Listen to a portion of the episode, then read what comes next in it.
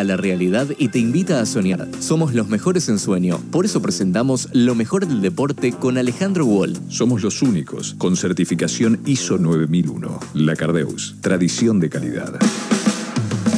Y ayer contábamos sobre Enzo Fernández porque eh, se cerraba el libro de pases eh, en Europa, el mercado de pases, y finalmente ya sobre el final Enzo Fernández se convirtió en jugador del Chelsea de la Premier eh, por 121 millones de euros. Eh, los cuales eh, Benfica, perdón, Benfica va a recibir, pero va a recibir otros equipos, ahora lo vamos a contar, los cuales el Chelsea lo va a pagar eh, en seis cuotas. Ese 25% que River se quedó del pase denso habla también de que cuando lo vendió a Benfica, 10 millones percibió primero, 8 por objetivos cumplidos, 18 millones, se quedó con el 25% del pase. Muy inteligente esa movida de la dirigencia de River, sabiendo que Benfica era la puerta de entrada a Europa más que el destino final para un jugador como Enzo Fernández, ya después campeón del mundo, eh, un 25%, un 25 que se calcula, siempre insisto que con las cifras hay que ser flexibles y cuidadosos porque eh, de ese 121, eh, esos 121 millones de euros hay que restarle comisiones, hay que restarle alguna serie de cuestiones, pero se calculan unos 30 millones de euros para River más un mecanismo de solidaridad que tiene que ver con la formación que River le dio al futbolista, unos 4 millones y pico de, euros. Son en total, entre eso, entre lo que ya había recibido, 52 millones de euros lo que recibió River por Enzo eh, Fernández, eh, teniendo en cuenta, insisto, lo, lo adicional. También Defensa y Justicia se lleva unos 600 mil euros porque el jugador eh, la, solidaridad tiene que ver con que un futbolista haya pasado por tu club entre los 12 y los 23 años y entonces tiene que ver con la formación, con lo cual eh, se queda, de hecho Benfica también se queda con la solidaridad en caso de que Chelsea lo, lo venda en otra situación, ah, porque el jugador tiene 22 22 años. Así que también el Defensa y Justicia, donde también pasó Enzo Fernández en ese paso, en donde River lo horneó un poquito, el propio Marcelo Gallardo, lo tuvo, eh, eh, lo tuvo Hernán Crespo, lo tuvo Sebastián Becasese, a Enzo también se va a quedar. Enzo Fernández se convierte en el pase más caro en la historia de la Premier, eh, lo superó a lo que fue la, contratación del Manchester City de eh, Jack eh, Grealish, que se lo había comprado al, Aston Villa por 117 millones, decimocuarto jugador argentino en la Premier League. Acá siempre hay, un libro que recomiendo de Klaus Gallo sobre los argentinos, jugadores argentinos en la Premier League, es una historia que empieza con Julio Ricardo Villa, con Osvaldo Ardiles, eh, allí en el Tottenham, en donde empieza, y encima que les toca Ardiles, a Villa, toda una etapa en donde estaba en el medio por la guerra de Malvinas, ¿no?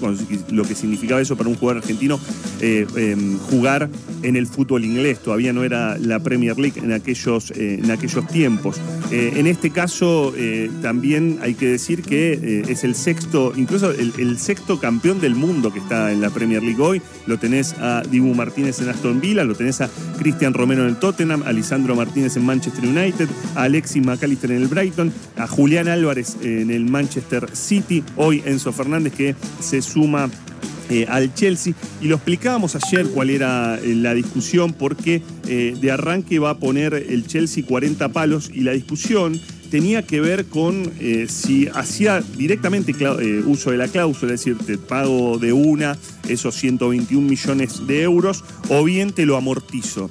Y la amortización es lo que viene aplicando el Chelsea para generar eh, compras de jugadores por 500 millones de, euros. Es, una, es básicamente una forma de contabilidad creativa que tienen para que no le caiga la UEFA con el fair play financiero, es decir, con que estás gastando mucho más de lo que es tu patrimonio para poder poner, entonces vas prorrateando. ¿sí? En el caso de eh, lo que está haciendo con Enzo Fernández es darle un contrato por eh, ocho años, hasta 2031 le hace un contrato.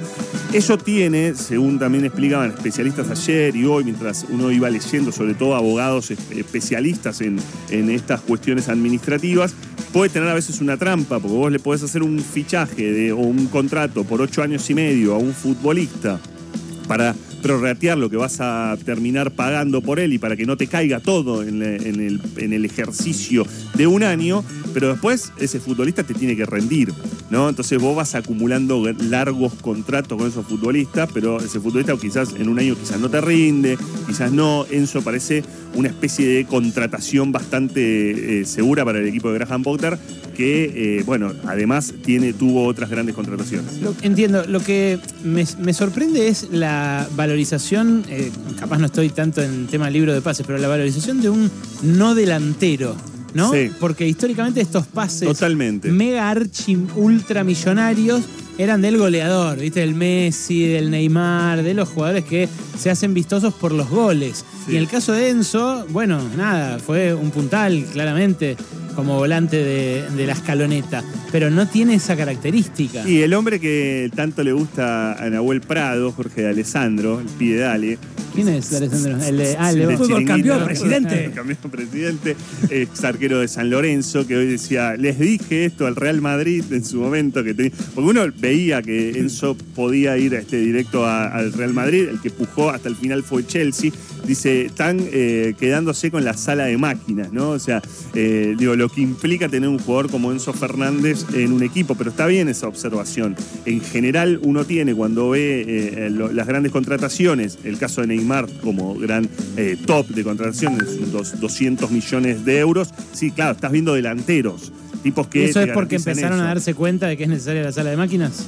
No sé, la verdad es que no, me, quiero apresurar a, esa conclusión. Pero estaría basado fuera de broma en esa lógica de que ahora los volantes rápidos empiezan a tener otro valor. Y hace, hace tiempo que uno que se viene diciendo, incluso desde, eh, desde, desde los tiempos de Pep Guardiola del Barcelona, que decían el fútbol es de los mediocampistas, ¿sí? O sea, eh, armás grandes equipos con grandes mediocampistas y esa eh, es la idea. Uno de los intermediarios que se va a llevar algún porcentaje importante es uno de los los máximos intermediarios y empresarios que actúan en el fútbol mundial, que es Jorge Méndez, un portugués, hombre que fue eh, el, agente de Cristiano Ronaldo, el hombre que hizo llegar a Joao Félix hoy en, el Chelsea al Atlético de Madrid, también intervino en esta, en esta cuestión de un Enzo Fernández que se suma eh, al Chelsea y que, claro, vos decís lo que vale y lo que estamos hablando de cifras, porque o una le pone contento que un jugador como, como Enzo pueda llegar a, una, a, una, liga de elite como la Premier League, que pueda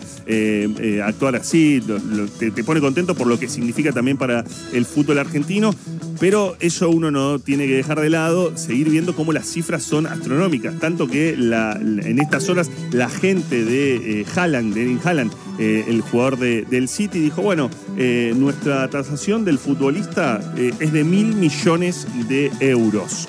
Mil millones de euros. Erling Haaland, el noruego, porque claro, empezás a inflar cifras. Esto puede ser descomunal, puede ser parte de lo que pueda decir la, gente del jugador, cómo cotizarlo. Vamos a ver de cuánto es la cláusula de rescisión que le impone eh, Chelsea a Enzo Fernández en ese, en ese contrato, porque es evidente que si lo saca por 121 millones de euros, lo va a poner un poco por arriba. Es un jugador que tiene 21 años, es decir, un jugador que tiene no solo la carrera por delante, sino quizás un posible pase por delante claro. Eh, eh, en el medio, con lo cual va a ser eso Así que más allá eh, de, bueno, de ver un jugador, un jugador, un campeón del mundo en el marco del centro del de, eh, debate del fútbol europeo, uno no tiene que dejar de ver lo que sigue pasando con las cifras en el fútbol y cómo se sigue generando también siempre un fútbol más desigual. La Cardeus Colchones y Somiers presentó lo mejor del deporte con Alejandro Wall. La Cardeus es el colchón que está a la vanguardia del mejor descanso, porque su calidad supera a la realidad y te invita a soñar. Este mes en La Cardeus disfruta del amor con descuentos que enamoran. Ahorra el 30, 40 y hasta 50%. Paga en 18 cuotas sin interés y el envío es gratis. La Cardeus, tradición de calidad. Somos los únicos con certificación ISO 9001. La Cardeus, tradición de calidad.